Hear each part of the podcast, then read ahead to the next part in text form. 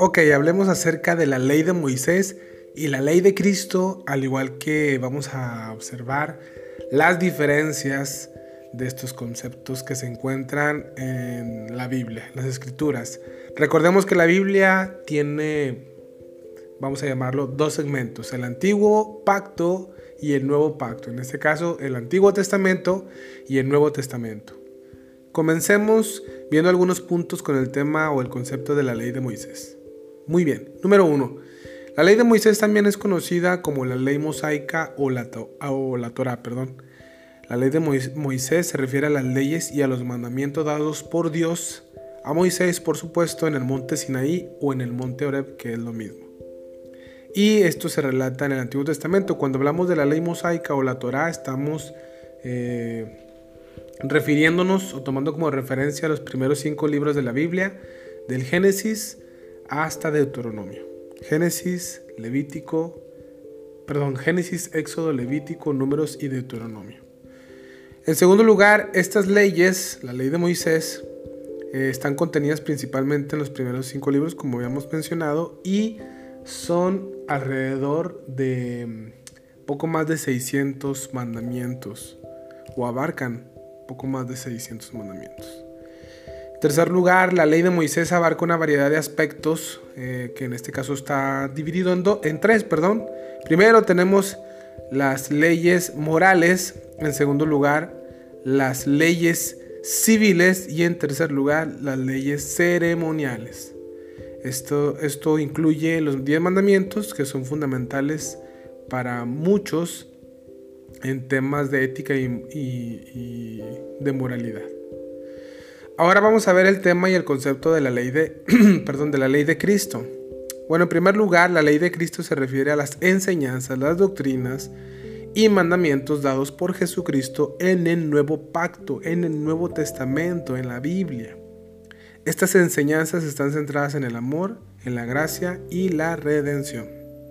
En segundo lugar, Jesús enseñó principios éticos y morales que a menudo eh, van más allá de las prescripciones legales de la ley de Moisés. Por ejemplo, el, Sermón del Monte, que lo vemos en, en, el Evangelio de Mateo, en el capítulo 5 hasta el capítulo 7, Jesucristo expone el significado espiritual profundo detrás de las leyes morales y éticas, es decir, como si estuviera revelando el espíritu de la ley.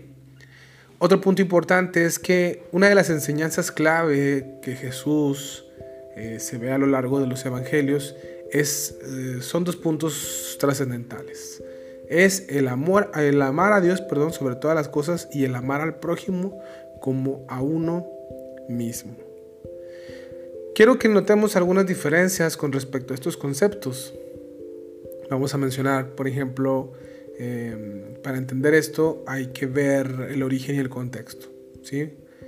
Ok, primer punto. La ley de Moisés se originó en el Antiguo Testamento, específicamente, como dijimos, en la Torah, en los primeros cinco libros de la Biblia. Y esos fueron dados por Moisés. El segundo, el segundo punto que vamos a ver es que la ley de Cristo se encuentra en el Nuevo Testamento, especialmente las enseñanzas de Jesús, como ya habíamos mencionado, registradas en los Evangelios. ¿Ok? Bien, la ley de Moisés en este caso, eh, incluye una amplia gama de leyes que van desde lo ceremonial, lo ritual, lo moral y lo civil. Incluye los, los diez mandamientos y muchas otras leyes específicas para la vida diaria, en este caso ubicado o, o contextualizado para la comunidad israelita. La ley de Cristo se centra en principios éticos y morales fundamentales, destacando el amor a Dios y al prójimo. Las enseñanzas de Cristo a menudo profundizaban en el significado espiritual de la ley, como comentamos hace un momento, el espíritu de la ley. La ley de Moisés establece normas éticas y morales para la vida, pero en ocasiones se centra en la observancia de rituales y ceremonias. En cambio, la ley de Cristo destaca el amor como el principio central. Jesús enfatizó la importancia de amar a Dios y a las personas, al prójimo. Sus enseñanzas proporcionaron una base ética sólida y muy profunda. Muy bien, según la perspectiva cristiana, Cristo viene a cumplir la ley de Moisés. En sus enseñanzas Jesús a menudo profundizó en el significado espiritual de la ley. ¿Sí? La ley de Cristo en este sentido es vista por muchos cristianos como un cumplimiento y que es mayor que la ley de Moisés. A menudo vemos en, el Nuevo Testamento, en los Evangelios, cómo Jesús dice o menciona, habéis escuchado o habéis escuchado, mas yo os digo, poniendo su, su autoridad por encima de la ley de Moisés. Interesante, ¿no? La Biblia menciona en Romanos 10, capítulo 4, algo, perdón, capítulo 10, verso 4, algo muy interesante, y es que este versículo dice, y cito, porque el fin de la ley es Cristo, para, para justicia a todo aquel que cree. Bueno, esta declaración es hecha por, por el apóstol Pablo y es parte de su explicación sobre la relación entre la ley y la fe en Jesucristo.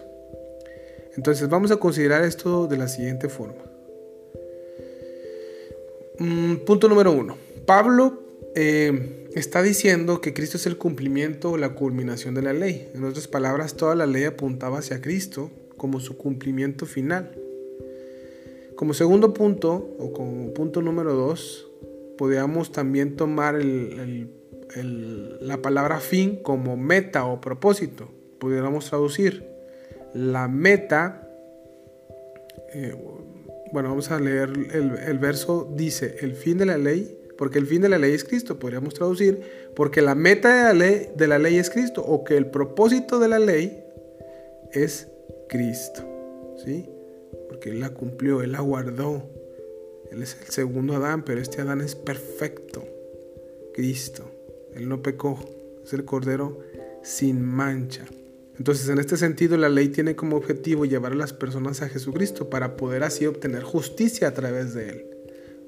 La fe en Cristo es la clave para alcanzar esta justicia. También podemos entender esto, que Cristo marcó el fin del sistema legal del Antiguo Testamento, del legalismo. A menudo vemos cómo Él se enfrentó a estos líderes religiosos por su legalismo eh, absurdo y carente del espíritu de la ley. ¿Ok? Es importante ubicar estos temas y entenderlos. Ahora, para ir concluyendo, hay tres puntos o tres funciones que podemos entender del propósito, de la meta o del fin de la ley. Y estas tres funciones las vamos a llamar espejo, guardián y maestro o maestra. Es una manera de entender eh, los roles que desempeñó la ley eh, en el Antiguo Testamento y que hoy en día en la teología cristiana o en la iglesia cristiana desempeña estos puntos. Vamos a, a ver el primero. En primer lugar, como un espejo. Es decir, la ley actúa como un espejo que refleja la santidad y la perfección de Dios.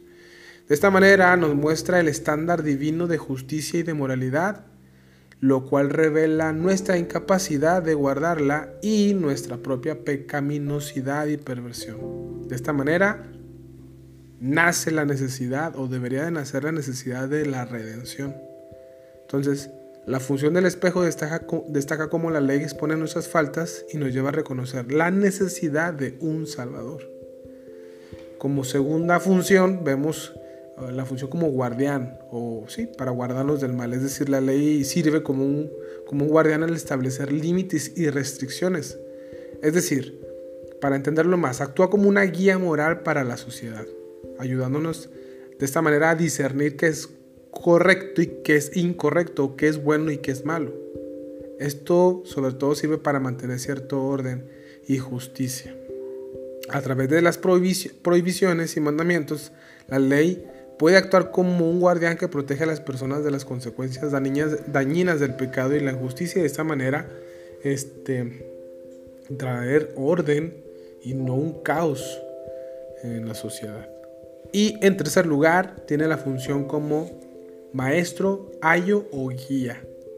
¿Qué quiere decir esto? Bueno, la ley funcionaría como maestra a proporcionarnos principios y directrices para vivir una vida justa y agradable a Dios. En este sentido, la, ley no solo revela el pecado, sino que también enseña cómo podemos vivir en obediencia a Dios. De esta manera, la función de guía o de tutor o de tutora la, la ley, nos proporciona instrucciones éticas y morales y de esta manera nos lleva a Cristo. Dice Gálatas capítulo 3, verso 24.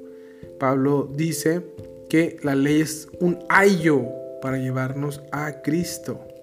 ¿Sí? Nos conduce a Cristo. Romanos 3:20 eh, dice que la ley brinda conocimiento del pecado. Yo no sabría qué es malo esto si no supiera que la, eh, la ley lo dice. Pero eh, el pecado toma ocasión por el mandamiento, haciéndome que yo me revele. Lo vemos esto eh, frecuentemente, una y otra vez, este patrón repetido en toda la Torah, como Dios daba ley, inmediatamente se revelaban. Leyes y se revelaban a esas leyes. Leyes, ley, rebelión. Ley, rebelión. Ley, rebelión. Era una como causa y efecto, pero esto por la pecaminosidad. La ley despertaba ese deseo no porque fuera mala, sino es justa y santa de parte de Dios. Eso lo enseña Pablo en la carta a los romanos. Sin embargo, el pecado toma ocasión y dice, sí, es como si cada vez que dijera, no matarás, no robarás, no codiciarás a la mujer de tu prójimo, es, sí matarás, sí robarás y sí codicia a la mujer de tu prójimo. Es lo que hace el pecado que habita en nosotros.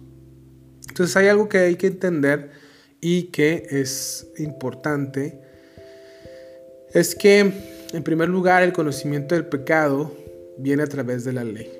Repito, esto viene en Romanos capítulo 7. Pablo explica que la ley revela el pecado al, dar a conocer lo que está mal en nosotros. En segundo lugar, nos muestra la, la incapacidad de nosotros de cumplir esa ley.